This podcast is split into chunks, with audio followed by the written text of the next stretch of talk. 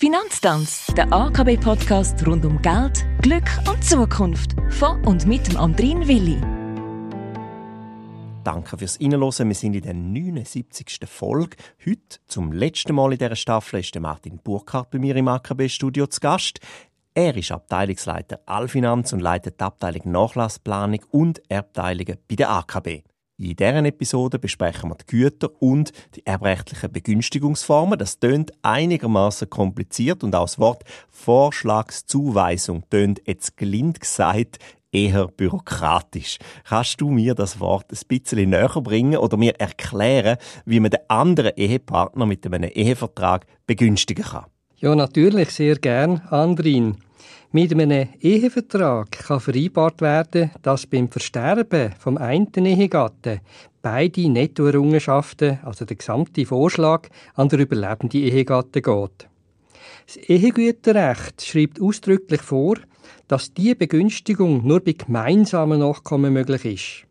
Wenn nicht gemeinsame Nachkommen vorhanden sind, dürfte denen ihr Pflichtteilsrecht nicht verletzt werden. Sofern keine Eigengüter vorhanden sind, kann mittels Gesamtzuweisung vom Vorschlag am überlebenden Ehegatten das gesamte Errungenschaftsvermögen zugewiesen werden. Bei der Errichtung von einem Ehevertrag können Parteien entscheiden, ob sie ihre Eigengüter explizit im Vertrag aufführen oder ob sie auf das Aufführen verzichten. Im Zweifelsfall wird das Vermögen der Errungenschaft zugewiesen. Martin, macht eine Alleinerbeneinsetzung Sinn, wenn pflichtteilsgeschützte Erben vorhanden sind?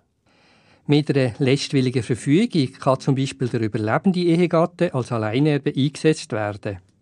Auch wenn zum Beispiel pflichtgeschützte Erben um sind, ist das möglich. Allerdings steht es den erwachsenen Nachkommen offen, die Pflichtteilsverletzung gerichtlich anzufechten. Sofern Kinder minderjährig sind, muss die Kindes- und Erwachsenenschutzbehörde eine allfällige Pflichtteilsverletzung geltend machen. Sinn macht eine Alleinebeneinsetzung einerseits dann, wenn Kinder volljährig sind und davon ausgegangen werden kann, dass sie den letzten Willen den Eltern respektieren, oder andererseits, wenn keine Eigengüter vorhanden sind und aufgrund der güterrechtlichen Maximalbegünstigung gar kein Nachlass entsteht.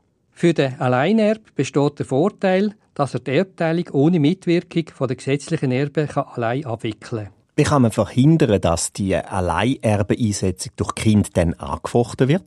Also ganz verhindern kann man die Anfechtung natürlich nicht. Vielmehr kann man den Anreiz dazu senken, indem der überlebende Ehegatte bei der Anfechtung zwei alternative Varianten zur Verfügung bekommt. So kann man in einem Erbvertrag hineinschreiben, dass bei der Anfechtung von der Universalerbeneinsetzung die Kinder entweder anstelle vom gesetzlichen Erbteil nur den Pflichtteil bekommen Alternativ kann der überlebende Ehegatte auch das ganze Nachlassvermögen oder mindestens die Hälfte davon mit der sogenannten Nutznießung belasten. Das macht vor allem dann Sinn, wenn sich im Nachlass eine Liegenschaft befindet.